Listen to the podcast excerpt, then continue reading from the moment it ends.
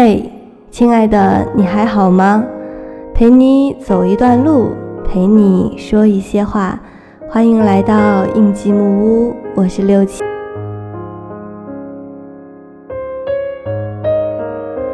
今天我们要分享到的是张静思的一篇文字。最般配的爱情是我丑你瞎。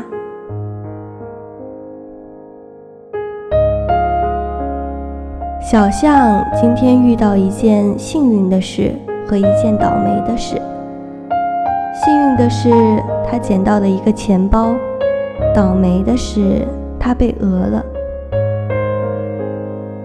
一个长相凶狠的中年男人，硬说小象偷了他钱包里的钱，非要小象还给他。小象百口莫辩。这时，两人身后传来一个男生的声音：“他没偷。”声音的主人就是左宇。小象转头看向左宇，他全身上下都穿着黑色，长相清秀帅气，眼睛虽大，看上去却有些无神。原来是个瞎子，还帮人作证！凶狠男大笑起来。左宇面不改色，接着说：“我是看不到，但监控看得到。如果我没说错，现在应该是在银行的门口，斜前方就有一个监控摄像头。不如我们去看看。”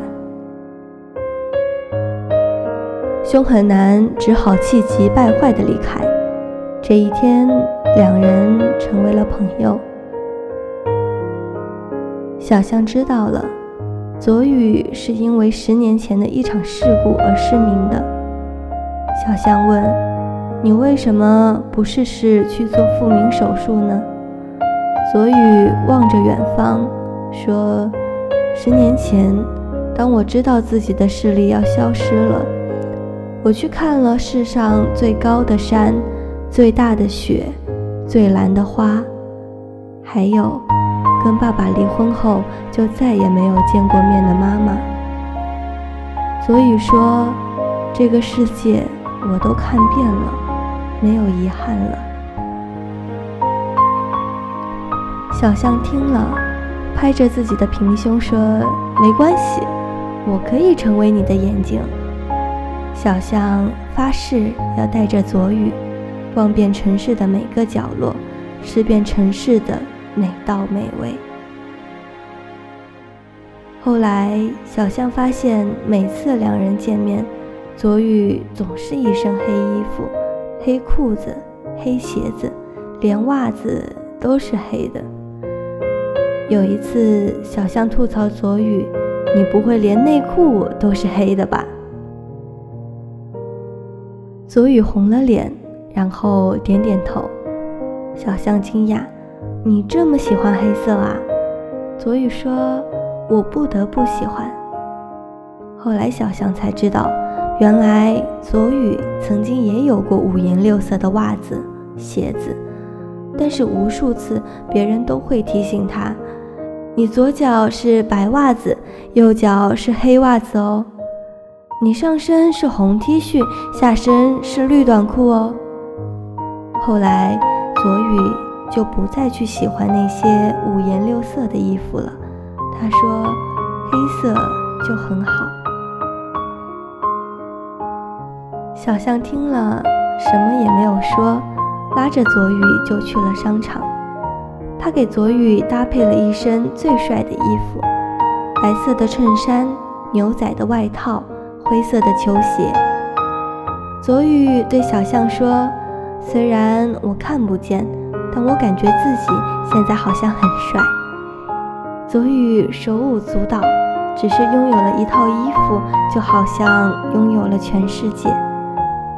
左宇笑得像个孩子，小象也忍不住笑了起来。这一刻，小象喜欢上了左宇，因为左宇虽然活在黑暗里，却能够带给别人阳光。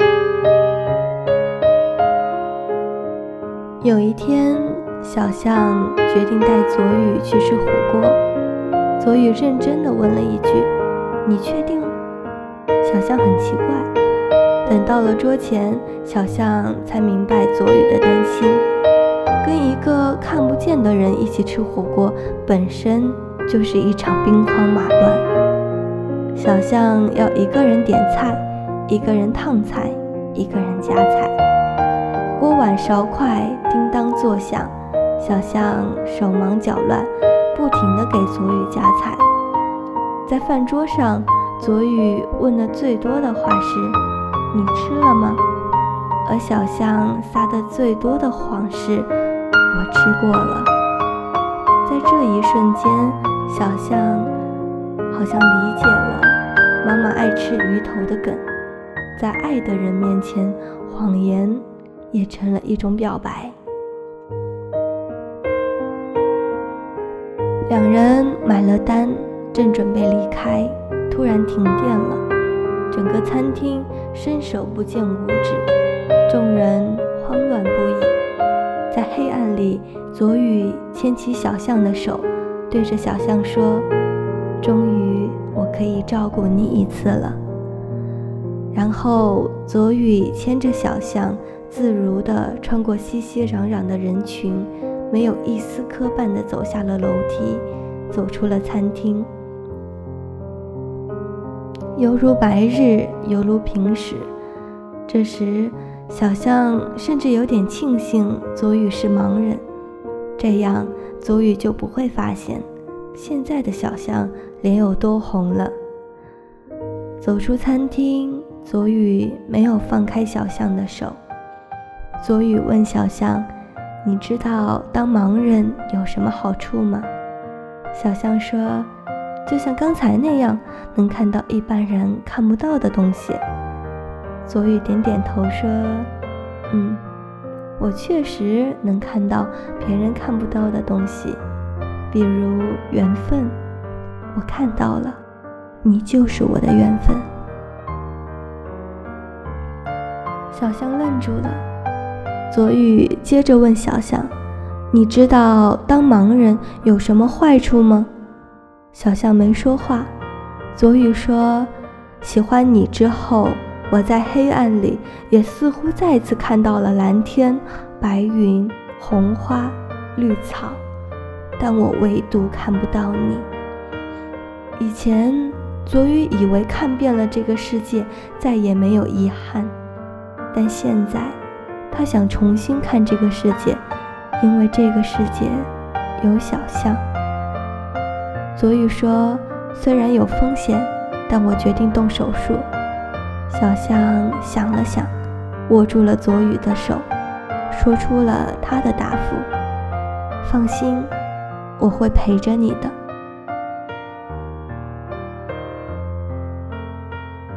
小象一直陪着左宇，直到送他进了手术室。到了左宇拆绷带的那天，左宇慢慢睁开眼，重新看见了这个世界。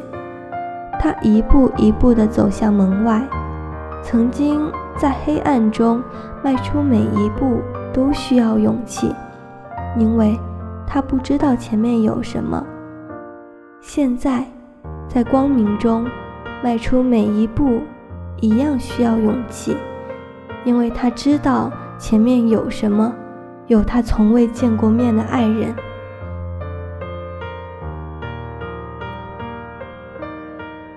但是推开门，小象却没有出现。小象消失了，彻底的消失了。左雨哭了。原来世界上最可怕的事情，不是看不见，而是睁开眼睛却没有你。佐宇拼命闭上自己的眼睛。如果我看不见就好了，这样还可以假装。你在身边。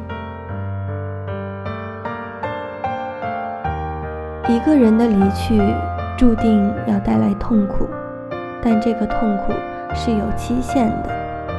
有的人是一天，有的人是一周，而对于佐宇来说，似乎是一个月。一个月之后，左宇神态平静地走进一家火锅店，就是曾经跟小象来吃过的那家。左宇一如既往的帅气，只是眼睛闪着以往没有的光亮。吃完饭，左宇离开，走到门口，下雨了。左宇站在屋檐下，一个女生也站在门口。这是一个不漂亮的女生，单眼皮，小眼睛，塌鼻梁。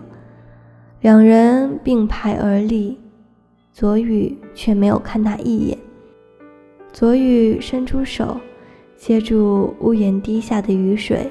他说：“雨真大。”啊雨没有要变小的痕迹，左雨只好冒雨离开了。这时，站在门口的那个女生却蹲在地上，失声痛哭起来。这是小象。小象长得不好看。小象懂左雨，因为左雨生活在黑暗中，小象也是。因为长相，小象受到过无数的白眼和冷嘲热讽，一样见不到阳光，直到遇到左雨。左雨跟小象表白的那天，小象很是高兴，但是左雨恢复光明的那天，小象。却很害怕，他害怕左雨期待的世界，因为自己的出现而不再美好。没治好眼睛时，别人会说左雨瞎了眼；治好了眼睛后，别人还是会说左雨瞎了眼。就因为他跟一个丑女在一起。左宇就要被那些闲言碎语重新拉进一个黑暗的世界，他不想成为左宇的负累。左宇手术结束后，小象离开了。这样也许很残忍，但是只要左宇忘记他，左宇就会获得幸福，这样就很好。一个月，左宇忘了他，这样很好，但他。为什么会难过呢？小象走进雨里，擦了一把雨水，也许是擦了一把泪水。小象抬头，发现头顶有伞，而撑伞的是左雨。左雨用明亮的眼睛看着小象，问：“怎么这么快就走了？你总是这么不辞而别的吗？”原来左雨早就发现了他，虽然他没有见过小象的样子，但是他熟悉他高跟鞋的声音，因为每次约会结束，即使左雨看不到，也会目送着小象离开，听着他的声音远去。他熟悉他吃火锅时手忙脚乱弄出的声响。因为左雨总是伴着这些声音，把菜从自己碗里又偷偷夹回给小象。更熟悉他在左雨面前急促又故作平静的呼吸声，因为左雨在小象面前也一样。他听到了他，感觉到了他，他认出了他。左雨说。眼睛好了，才发现世界变了很多，跟他想象的不一样。只有你，跟想象的一样漂亮。小象哭了，这一次是幸福的哭了。两人紧紧相拥。那天雨过天晴，阳光灿烂，左雨获得了光明，小象也是。爱情带给人最多的是自卑，也赋予人最大的勇气。因为喜欢你，我觉得自己不行；因为你的喜欢，我觉得自己 ok 爱情就是两个不完美的人互相觉得对方是世界上最完美的人。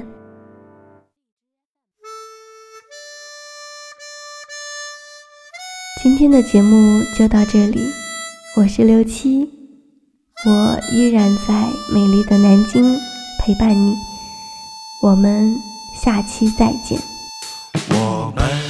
去过许多地方，北京、天津、石家庄、常州、无锡、苏州、镇江，再从长春到沈阳。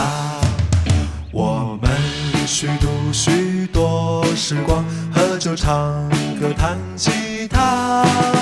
广州、上海、重庆、长沙、香港、厦门、攀枝花。北方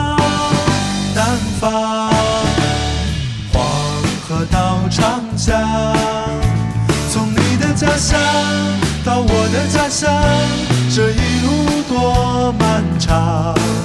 今天、明天，海角到天边，从黄昏以后到黎明之前，那未来多遥远。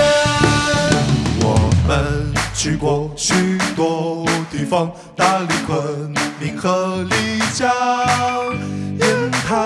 威海、郑州、洛阳，再从汉口到武昌。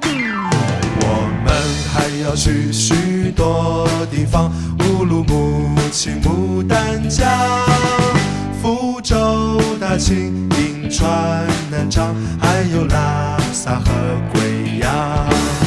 北方、南方，黄河到长江，家乡到我的家乡，这一路多漫长。